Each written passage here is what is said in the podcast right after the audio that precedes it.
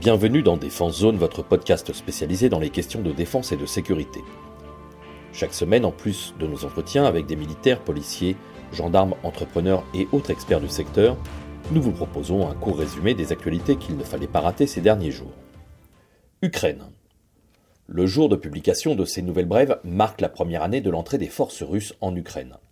Pour rappel, le conflit commence en février 2014, quand la région russophone du Donbass, à l'est de l'Ukraine, est secouée par des mouvements pro-russes. Les forces séparatistes, soutenues par Moscou, s'opposent violemment aux forces loyalistes ukrainiennes. À la suite de référendums locaux, deux entités, la République populaire de Donetsk et la République populaire de Louhansk, se sont autoproclamées.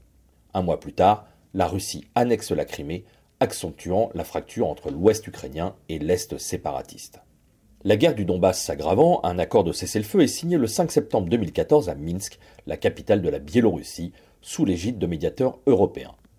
Cet accord est appelé Protocole de Minsk, également connu sous le nom de Minsk I, par opposition à Minsk II. Outre le cessez-le-feu immédiat et bilatéral, il comprend 12 points tels que la libération des otages, la surveillance des frontières, la poursuite du dialogue et la mise en place de mesures humanitaires. Mais malgré ces accords, des affrontements réguliers opposeront les belligérants jusqu'au début de l'année 2022. Il y a donc un an, le 24 février, Vladimir Poutine donne l'ordre à ses forces armées d'entrer en Ukraine. Les forces russes ont rapidement occupé le nord de l'Ukraine en bombardant des villes telles que Soumy et Kharkiv. En même temps, l'armée russe est déployée dans le sud du pays en passant par la Crimée annexée. Les bataillons séparatistes ont repris les hostilités dans le Donbass et étendu leur ligne de front, prenant les villes de Kherson et Mokaleïf en se dirigeant vers la ville de Dniepro. Cependant, le 23 mars, la résistance ukrainienne arrête l'avancée des forces russes sur Dniepro, notamment grâce à l'équipement militaire fourni par les forces occidentales. Les soldats ukrainiens adoptent une tactique de harcèlement de l'ennemi, tandis que les forces russes sont fixées sur les axes de circulation au risque de s'embourber dans les chemins secondaires en raison de la fonte des neiges et d'une logistique défaillante. Après plus d'un mois de conflit, l'armée russe n'a pas réussi à prendre Kiev et a annoncé un changement de stratégie en se concentrant sur la conquête des territoires à majorité russophone à l'est et au sud de l'Ukraine dans le but de relier la Crimée et la Transnistrie occupée. En septembre, les Ukrainiens mènent une contre-offensive autour de Kherson, tandis que Vladimir Poutine annonce la mobilisation partielle de 300 000 hommes pour renforcer les rangs de son armée. Les autorités pro-russes des régions ukrainiennes de Zaporizhzhia, Kherson, Louhansk et Donetsk ont organisé des référendums pour demander leur rattachement à Moscou, des résultats massivement rejetés par la communauté internationale. Depuis décembre, les lignes de front sont gelées et les Russes ont intensifié les frappes aériennes de missiles et de drones armés ciblant les infrastructures stratégiques. Malgré l'hiver, les affrontements dans le Donbass sont féroces, notamment autour de la ville de Bakhmut. Après cette première année, le conflit semble loin d'être résolu. Les affrontements ont fait plusieurs dizaines de milliers de morts de chaque côté, civils et militaires, et malgré l'aide occidentale de plus de 120 milliards de dollars, l'issue stratégique comme diplomatique semble toujours aussi incertaine. Russie. C'est dans ce contexte que le 21 février, lors d'une allocution devant les deux parlements et de nombreux cadres de l'armée et de la société civile, Vladimir Poutine a annoncé que la Russie suspendait sa participation au traité New START, dernier accord bilatéral de désarmement nucléaire liant les États-Unis et la Russie. Ce traité limite les arsenaux des deux pays à un maximum de 1550 ogives déployées de part et d'autre, soit une réduction de près de 30% par rapport à la limite précédente fixée en 2002. Dans la foulée, la diplomatie russe a convoqué l'ambassadrice américaine à Moscou pour lui remettre une note exigeant le retrait, je cite, des soldats et équipements de l'OTAN en Ukraine. Une référence à l'aide militaire que Kiev reçoit des Occidentaux. Le président russe a également suggéré que l'OTAN rejoigne New START pour rendre ce traité équitable. Dans le même temps, il a appelé les autorités russes à se tenir, je cite toujours, prêtes pour des tests d'armes nucléaires si Washington en réalise en premier. Le président russe Vladimir Poutine a accusé les Occidentaux d'être à l'origine du conflit qui ensanglante l'Ukraine depuis maintenant un an, affirmant que Moscou avait déployé d'intenses efforts pour résoudre pacifiquement la crise qui prévalait dans l'est de l'Ukraine depuis 2014. Pour le chef du Kremlin, les offensives européennes sur le conflit russo-ukrainien n'ont qu'un seul but, je cite le président, infliger une défaite stratégique à la Russie, c'est-à-dire en finir avec nous une bonne fois pour toutes. Fin de citation. Ministère des Armées. C'est désormais officiel, et pour cause d'exercice, depuis quelques jours, l'Hexagone a changé de nom.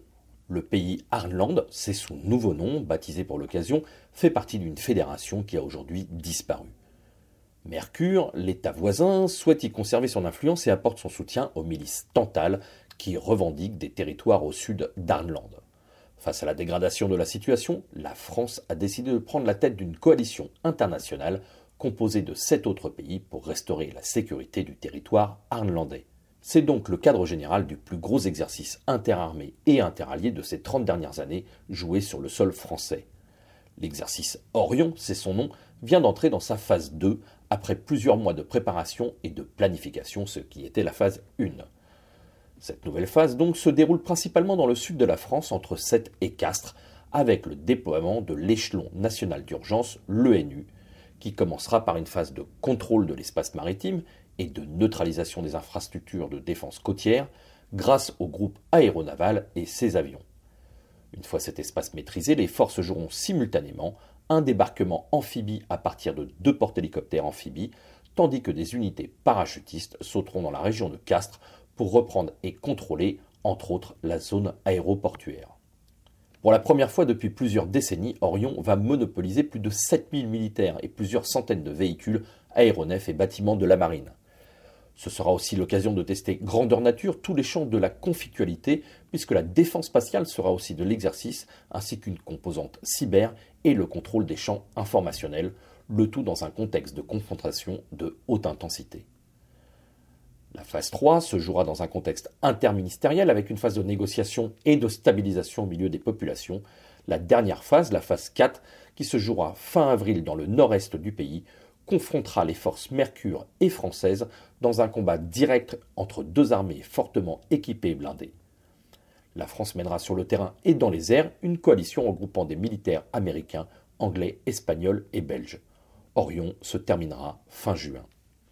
Serbie, le président serbe Aleksandar Vucic a annoncé que son pays augmenterait considérablement ses dépenses militaires en allouant une nouvelle enveloppe de 748 millions de dollars à ses forces armées. Cette somme s'ajoutera au budget de près de 1,5 milliard de dollars déjà prévu pour cette année afin de moderniser les chars et d'acquérir au moins 200 blindés supplémentaires auprès de l'industrie locale. L'objectif est de renforcer les forces armées serbes et d'augmenter considérablement leur préparation au combat, selon le président serbe. La Serbie, qui a principalement équipé ses forces armées avec l'aide de la Russie, cherche désormais à diversifier son approvisionnement. La Chine a livré récemment des systèmes de défense aérienne et des drones tactiques aux forces serbes.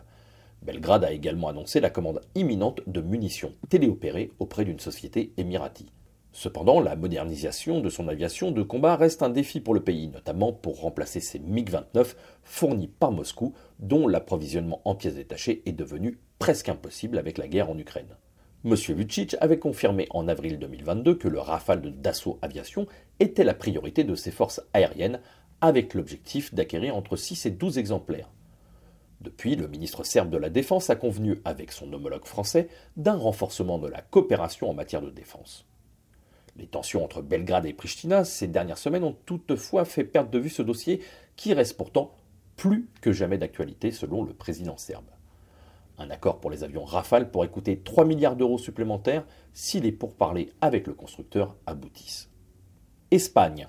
Et aviation toujours, le gouvernement espagnol envisage l'acquisition de chasseurs F-35 de Lockheed Martin pour remplacer ses F-18 Hornet vieillissants de son armée de l'air, selon un article publié dans la Revista de Aeronautica, le magazine officiel du ministère espagnol de la Défense. Le projet, connu sous le nom de Alson 2, devrait remplacer une cinquantaine de F-18 basés à Torrejon et à Saragosse d'ici 2028. Selon la revue, l'Espagne envisage une solution mixte avec 25 nouveaux Eurofighters et un chasseur de cinquième génération. Bien que le F-35 ne soit pas directement nommé, il est clair qu'il est la seule solution disponible pour l'Espagne avant le retrait des derniers F-18. Le gouvernement espagnol a déjà budgété 13 milliards d'euros pour le projet Alson 2, qui devrait également remplacer les Harrier 2 de l'armada espagnole. Aujourd'hui, la version STOVL du F-35B est considérée comme la seule solution possible pour la marine espagnole. Bien que l'Espagne participe au programme du système de combat aérien du futur, le SCAF, le projet ne sera pas disponible avant au moins 2040, plus d'une décennie après le retrait des F-18 espagnols. Ministère de la Justice. Le garde des Sceaux, Éric Dupont-Moretti, a annoncé au personnel de surveillance les évolutions statutaires dont ils bénéficieront dès 2024 à l'occasion de la cérémonie d'installation de la 215e promotion des surveillants pénitentiaires à l'École nationale d'administration pénitentiaire d'Agen. Déjà en 2020, une réforme était engagée pour rendre les carrières des surveillants pénitentiaires plus attractives. Deux ans plus tard, une première avancée financière était annoncée avec la fusion des grades de surveillant et de brigadier, une revalorisation des rémunérations des jeunes agents débutants dans la profession. Dès le 1er janvier 2024, le corps d'encadrement et d'application accédera, lui, à la catégorie B et celui des officiers à la catégorie A. Le corps des surveillants sera quant à lui désormais accessible aux titulaires du baccalauréat. Le garde des Sceaux a également annoncé la possibilité de recruter des agents contractuels pour seconder les agents titulaires dans leur mission. Concernant les conditions de travail des agents et leur sécurité, le ministre a engagé plus de 250 millions depuis 2021, dont un programme immobilier avec 15 000 places qui permettront d'augmenter la capacité carcérale de 60 à 75 000 places. Lors de son discours, le ministre a souligné la qualité et l'engagement des surveillants pénitentiaires qui, je cite, sont des acteurs essentiels de la prise en charge des personnes détenues. Fin de citation. Voilà pour l'essentiel de l'actualité cette semaine. Pour en savoir davantage sur cet univers et pour découvrir tous nos articles et reportages, rendez-vous sur notre site internet défense-zone.com. Pour plus de brefs d'articles de fond et de photos, nous éditons également tous les trois mois un magazine papier que vous pouvez recevoir en étant abonné à notre espace premium. Il vous permettra aussi d'avoir accès à des contenus exclusifs sur nos différents supports. Vous trouverez tous les liens nécessaires dans la description de cet épisode. En attendant, nous vous souhaitons une bonne journée et nous vous donnons rendez-vous la semaine prochaine pour un nouveau résumé de l'actualité des forces de défense et de sécurité.